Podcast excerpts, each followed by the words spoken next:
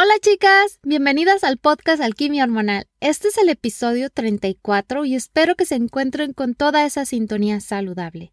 Hoy quiero ser realmente honesta. Quería hablar de varios temas, pero no sabía cómo unirlos.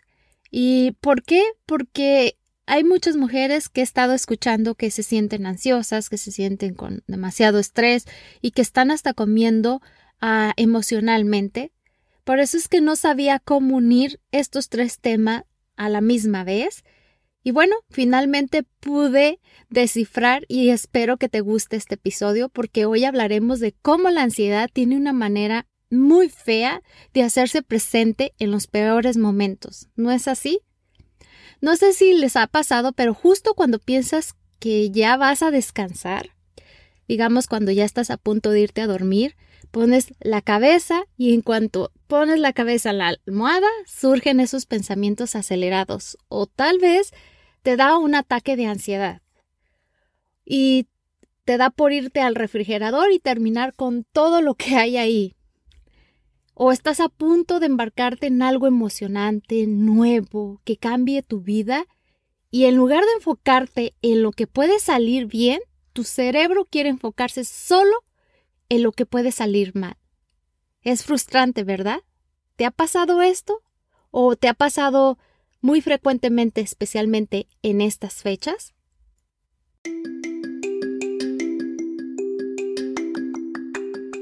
Bienvenida al podcast Alquimia Hormonal con tu anfitriona Edu Santibáñez. Edu es asesora en salud femenina, equilibrio hormonal, psicología de la nutrición, maestra de meditación y experta en hierbas para la salud femenina.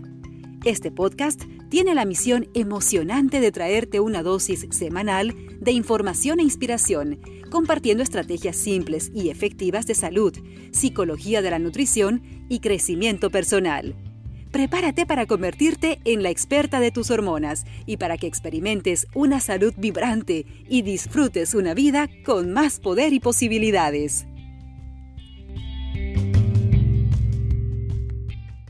A veces como mujer sientes que la ansiedad es un estado mental permanente, pues porque nos preocupamos constantemente por algo, por alguien, por todo y por nada.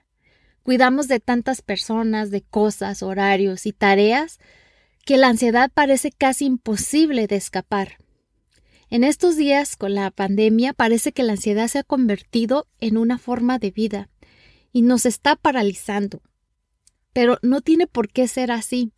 Aunque sí, nuestras hormonas femeninas también nos pueden traicionar, la ansiedad es dos veces más común en mujeres que en hombres. La ansiedad también aumenta en la menopausia y también en los años anteriores, debido a los niveles hormonales fluctuantes durante este tiempo. Incluso las mujeres que nunca han experimentado ansiedad son susceptibles de desarrollar durante la transición de la menopausia. Entonces te preguntarás, ¿qué debo de hacer? Afortunadamente hay muchas maneras de combatir la ansiedad de forma natural y sin píldoras, todas respaldadas por la ciencia. Pero antes que todo, quiero invitarte que si tú sientes que no puedes lidiar con esta situación, te invito que busques a un terapeuta, a un coach, a un psicólogo para que te pueda ayudar a lidiar con todo esto que estás pasando. Personalmente, estoy haciendo lo que está en mis manos para que para mantenerme centrada y positiva. Justo eso es lo que tengo. Control en la forma en cómo quiero decidir en cómo quiero reaccionar. Y eso es algo que nadie me puede quitar. Sí, estamos viviendo en estos momentos de incertidumbre, pero la única cosa que tenemos control es cómo reaccionamos a esto. Chicas, Seamos realistas, ahora más que nunca necesitamos estar en la cima de nuestra salud y no solamente hablo de la mental y física, sino también de la espiritual, para así poder salir adelante sin recurrir a las píldoras o anestesiarnos con comida. Sé que muchas de nosotras hemos estado encerradas tal vez desde el 13 de marzo y esto es ya más de un mes y al parecer no va a terminar pronto. Entiendo que hay demasiados sentimientos y la mayoría son de ellos sobre el control y la autonomía y la incertidumbre. Al principio de todo esto, de acuerdo a mi experiencia personal, yo estaba sorprendida porque pensé que todo, eran, todo esto eran casos aislados, pero cuando comenzó la cuarentena me di cuenta de que algo mucho más serio estaba pasando. Aunque también pensé, bueno, tal vez esto será solo una estadía involuntaria de dos semanas y pronto va a pasar y no pasa nada. Pero nos estamos dando cuenta de que evidentemente el mundo está cambiando Así es que este episodio tiene la intención de que pueda alentarte a que tomes decisiones que vayan acorde a tus propios términos. Todas estamos en nuestros propios viajes individuales, sin importar cuánta lucha pueda haber con nuestras experiencias, el reconocerlas será la clave para poder avanzar y no estancarnos en un profundo pozo de ansiedad y de estrés y de hambre emocional. Entonces, ¿Qué pasa con todos esos sentimientos? Bueno, están ahí y son reales, y lo primero que debes de hacer es reconocerlos. Estos están exigiendo tu atención y para muchas significa comer con estrés o comer de más. Así es que una manera de que obtengas tu propia atención es que tomes decisiones que te interesen. Identifica el sentimiento específico que estás experimentando en este momento. Identifica el nivel de intensidad de este sentimiento. Ahora, combina la intensidad con una habilidad de afrontamiento relajante que te ayude a moverte a través de tu experiencia de este sentimiento.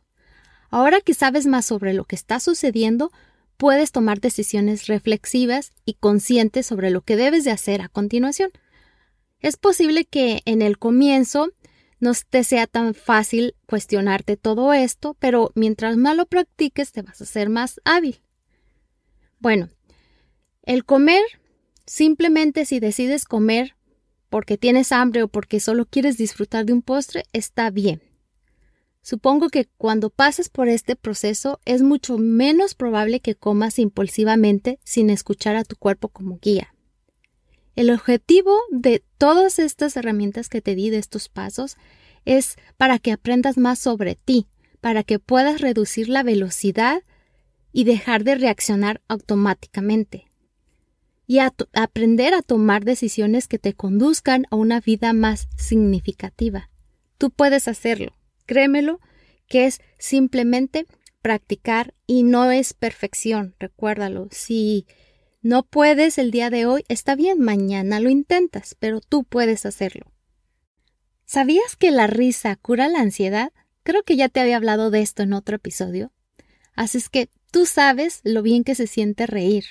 Pero ¿sabías que la risa ha sido probada científicamente y se prescribe como una terapia para ayudar a reducir la ansiedad y la depresión? Así es, los investigadores han encontrado un vínculo entre la risa y los niveles bajos de cortisol, el ácido 3,4 dihidrofenilacético y la epinefrina en la sangre, que eso significa que la risa tiene el poder de reducir realmente las hormonas del estrés de una manera tangible. ¿A poco eso no es asombroso? No necesitas una receta médica para la terapia de la risa, Ah, para obtener todos los beneficios de este tratamiento. Y ciertamente tampoco necesitas de ningún equipo costoso. Simplemente llama a esa amiga que siempre te hace reír o mira alguna película que sabes que tiene tu tipo de humor, que te pone de muy buen humor o tal vez ve y mira algún video de YouTube de tu comediante favorito. Yo sé, chicas, que parezco disco rayado cuando hablo sobre los muchos beneficios de meditar. Y creo que ya te has dado cuenta que a través de los episodios del podcast he puesto demasiado énfasis en que hagas la meditación parte de tu estilo de vida. Es uno de esos hábitos que yo he incorporado en mi vida y que han marcado y han hecho una gran diferencia no solo en mi salud física, sino también mental. La meditación se ha demostrado que mejora tu sistema inmunológico, ayuda a alargar la capacidad de atención, ayuda a reducir el estrés y a controlar la ansiedad. De hecho, según un estudio, las personas con ansiedad pueden beneficiarse de solo una sesión introductoria de meditación. De acuerdo a los científicos, incluso han observado que la activación de las áreas del cerebro responsables de la preocupación en los participantes de este estudio que sufrían niveles normales de ansiedad cotidiana mejoraron. La meditación puede sonar intimidante tal vez para ti al principio o, pero no, tiene que, no tienes que hacer mucho más que pasar unos minutos a solas con tus pensamientos. No permitas que ninguna noción preconcebida o información errónea que hayas recibido sobre la práctica se interponga en tu forma de intentarlo. Recuerda, la meditación no tiene que ser ni significa que te mudes a un monasterio o que te vuelvas hippie. De hecho, la meditación puede verse de diferentes formas para muchas mujeres. Mi recomendación para ustedes, chicas, que recién comienzan, es que se apoyen en una meditación guiada, una meditación que las guíe a través del proceso de entrar a un estado relajado y eh, entrar a sus conciencias. Una vez que hayas experimentado los beneficios de la meditación, es probable que nunca la abandones. La vitamina B12 es de suma importancia especialmente durante estos tiempos. Afortunadamente, tenemos muchas formas naturales y simples para ayudar a reducir la ansiedad y mantener nuestras mentes y cuerpos fuertes.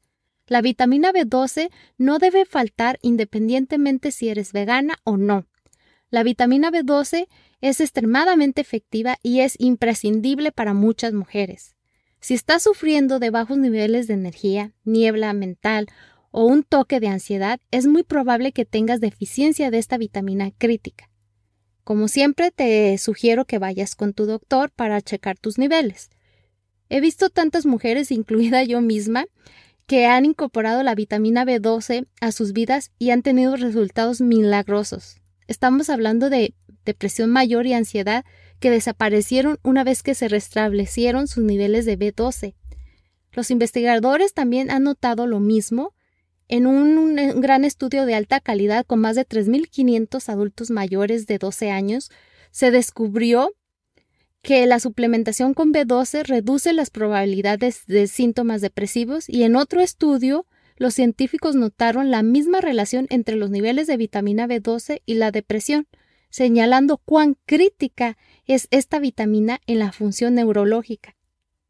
Bueno, y ya hablando sobre hambre emocional, independientemente de que si estás trabajando desde casa, haciendo clases en línea o si tienes un trabajo en el que tienes que atender a las personas de cara a cara, los principios de alimentación consciente pueden ayudarte a superar este momento estresante. Sé que cuanto más tiempo pases en casa, aumentan tus oportunidades de comer con estrés, especialmente cuando todas estamos en el mismo bote de incertidumbre sobre cuánto tiempo durará el distanciamiento social, la escuela en línea, el teletrabajo. Recuerda que la alimentación consciente no se trata de ser perfecta.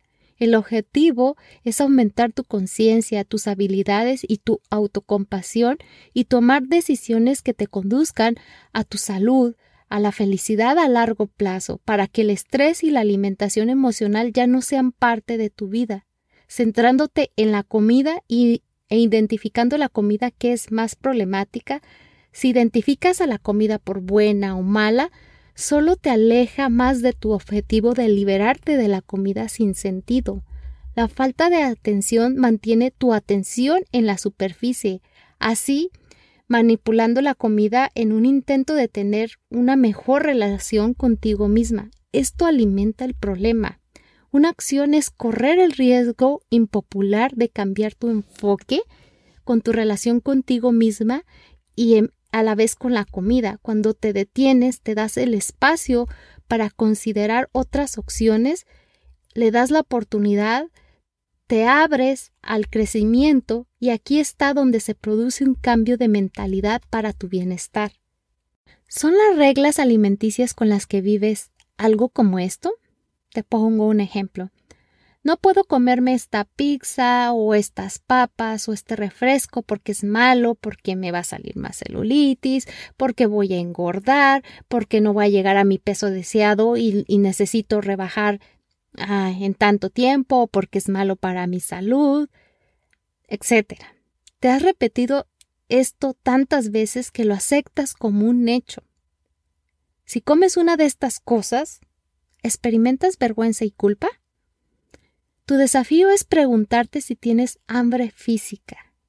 Y de ser así, ¿qué me está pidiendo mi cuerpo en este momento? La siguiente pregunta que debes hacerte es ¿qué necesitas emocionalmente ahora? Puede ser que no necesites comida en absoluto, o es posible que necesites dormir, descansar, hablar con alguien, platicar con una amiga, amor, espacio, tranquilidad, movimiento, etc. Y finalmente pregúntate qué necesita mi mente, mi cuerpo y mi corazón ahora mismo. Y puede haber preguntas que tengas sobre tu vida que no le hayas dado la oportunidad de considerar. Probablemente no tengas mucha confianza en tus respuestas al principio, y está bien, a todas nos pasa. Recuerda que no estamos buscando la perfección.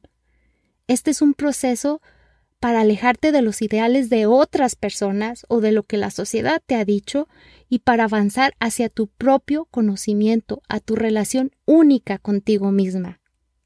Para establecer una relación construida sobre una base de amor se necesita espacio para crecer. Una de las primeras preguntas que hago a las personas con las que trabajo es ¿cuáles son tus necesidades? No de las demás personas, las tuyas. Supongo que el 99% de las veces saben que no estoy preguntando sobre comida o lo que quieren cambiar de su cuerpo. Sé esto porque la mayoría de las veces me miran a los ojos y las lágrimas les brotan con el profundo conocimiento de que les hace falta algo. Hay un profundo anhelo de crecimiento que se ha estancado en la búsqueda de un cuerpo diferente, como si eso les trajera felicidad. En algún momento te detendrás, respirarás y te permitirás mirar claramente tu vida y saber que no se trata totalmente de tu cuerpo. Uno de los momentos más convenientes para hacerlo es mientras comes. Te preguntarás ¿cómo puedo ver claramente mi vida? Entiendo que tal vez para muchas de ustedes sea extremadamente difícil ah, porque comen emocionalmente y es la única actividad que tienen Ah, y especialmente cuando comer es tu forma de escapar de la incomodidad. Pero créeme que uno de los momentos más convenientes para vivir el presente y para conocerte es mientras comes y estás a la vez practicando el vivir el momento presente. Porque si estás leyendo un libro, viendo televisión o trabajando, es casi imposible sentir tus emociones, tus señales de hambre o de plenitud, o saber identificar tus necesidades en la vida. Tu atención es absorbida por la acción en la historia o el problema que estás resolviendo y no estás en el presente dándote la atención que necesitas. Estás en piloto automático. A medida que te sientas más cómoda identificando lo que necesitas, también sabrás qué alimentos disfrutas, cómo responde tu cuerpo a los diferentes alimentos y qué funciona mejor para ti. Hace unos días tenía un antojo loco por nieve y especialmente por galletas. Pero antes de ir corriendo a comprarlos, lo primero que me dije, ¿qué es lo que de verdad necesita mi cuerpo? Me di cuenta que me sentía triste, y al comer la nieve o las galletas lo que iba a hacer era aumentar temporalmente la serotonina para sentirme feliz. Pero sabemos que eso nada más iba a ser una capa de humo, y después iba a volver y después otra vez iba a comer y a comer y nada de esto iba a satisfacerme. Entonces me pregunté qué es lo que necesito hacer para sentirme feliz. Y sí, me compré esa galleta, pero esa galleta me duró tres días. Si yo no hubiera cuestionado esa emoción, ese antojo, tal vez me hubiera comido esa galleta en una sentada e, y hubiese comprado más galletas. Entonces, aquí la invitación es que el crecimiento requiere un cambio intencional y la forma de llegar allí es aumentar tu conciencia de tu diálogo interno. Los pensamientos y los sentimientos que experimentas es darle su lugar. Y pueden ser al exterior silenciosos, pero interiormente están en auge, chocando como una ola gigante en tu esperanza y motivación y fe en ti misma. Esto es lo que hace el crecimiento. Esto significa dejar el diálogo interno negativo, la crítica y la culpa fuera de la ecuación. La lucha ha terminado y se llama una tregua, y las conversaciones de paz están sucediendo. El proceso de paz es un poco más complicado. Requiere más de tu paciencia, sí, pero si yo pude, créeme que tú también puedes hacerlo. Porque poco a poco, con una intención constante hacia el crecimiento, lo negativo disminuye, permitiendo el espacio para el crecimiento. Recuerda que este es un cambio en cómo te relacionas contigo mismo, misma, perdón, y la forma en que vives tu vida. Y créeme que todo esto vale la pena. Entiendo que vivimos en una época en que nuestros cuerpos son un juego justo para el juicio, el ridículo, la objetivación, la vergüenza, los intentos de cumplir con las expectativas de otras personas y la sobresexualización. Cualquiera que sea tu obstáculo, ya sea real o imaginario, la forma de eliminar el obstáculo es mirarlo, abordar el problema cuando ocurre. Pregúntate, ¿de verdad quiero participar en este tipo de conversación conmigo misma? Si realmente te estás escuchando, ¿qué podrías escuchar en lugar de todas esas cosas negativas? Una mentalidad de crecimiento significa mirar lo que necesitas cambiar y trabajar hacia la meta, haciendo ajustes prudentes según sea necesario. Escuchar significa alejarte del control hacia la aceptación. Y a veces la aceptación se confunde con esta es tu suerte, así es que eso te tocó en la vida, no vas a cambiar, así es que supéralo. Y no, no se trata de eso. pero lo que sí me alegra decirte es que todo esto que tú crees que es de suerte es absolutamente incorrecto. La aceptación es mirar, escuchar, para que tu relación contigo misma pueda crecer mente, cuerpo y corazón. Si deseas un cambio, es posible a través de la curación, el respeto y la amabilidad hacia ti misma. Aceptar lo que eres hoy puede ser liberador y toda la energía que usas para odiarte y juzgarte a ti misma ahora está disponible para que sea utilizada de manera más productiva. Utiliza toda esa energía que gastas en autodestruirte para que ahora la enfoques en todo lo que quieras en tu vida. Mira con claridad, escuchando honestamente y deteniéndote para prestar atención. Atrévete a ver otra perspectiva y reajusta la motivación con el compromiso real que tienes contigo misma y sigue adelante. Esta es tu vida y también tu cuerpo. El llevar una alimentación consciente se requiere de curiosidad, de flexibilidad y de la voluntad de cometer errores para que puedas aprender y crecer emocionalmente, pero también espiritualmente. Las dietas populares y los planes de alimentación tienen que ver con una solución rápida. Y sabemos que no siempre nos llevan a un lugar de bienestar.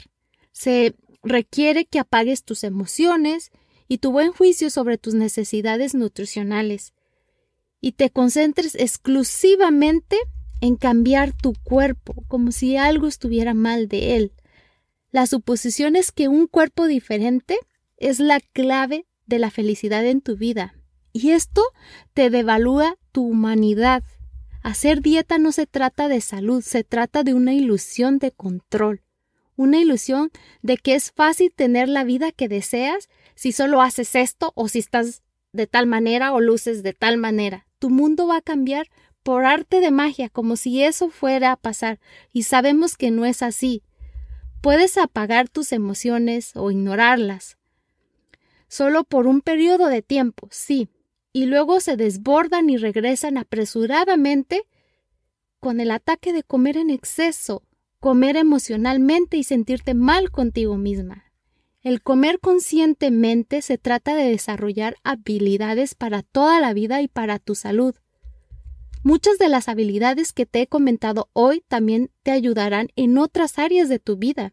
Este es un proceso que toma, te ayuda a tomar decisiones que estén conectadas con tu conocimiento más profundo sobre quién eres y lo que necesitas para una vida feliz y plena. siempre incluye la amabilidad y la compasión porque te proporcionan una base excelente para vivir tu vida en armonía. También los errores brindan información para ayudarte a tomar decisiones más informadas la próxima vez. Así es que no te sientas mal por cometer un error. Recuerda, no estamos buscando la perfección. Cuando te conviertes en una comedora consciente, puedes confiar en las decisiones que tomas porque se basan en tu autoconocimiento, en tu elección libre. Te recuerdo que te suscribas a mi página web www.edusantebanes para que recibas totalmente gratis la guía en armonía. Creo que la información que recibiste hoy y la información de la guía te ayudarán a tomar mejores decisiones para el bienestar de tu cuerpo y tu mente. Además aprenderás a cómo vivir en paz con la comida y tu cuerpo. Y también si quieres equilibrar tus hormonas o, una alineación de energía pélvica, puedes mandarme un mensaje a mi correo electrónico hola arroba o en mi página web. Así es que espero que te haya gustado los temas de hoy. Es hora de despedir el podcast. Te recuerdo que tus reseñas y suscripciones significan mucho para mí. Además me permiten ayudar a más mujeres porque no estamos solas, estamos aquí juntas en este camino haciendo alquimia hormonal. Por favor, comparte este podcast con quien tú creas que le sirva este contenido. Gracias a todas y como siempre son bienvenidas tus ideas y temas que tengas en mente para este podcast. Ten una maravillosa semana y recuerda que tenemos una cita el próximo miércoles. Bye bye.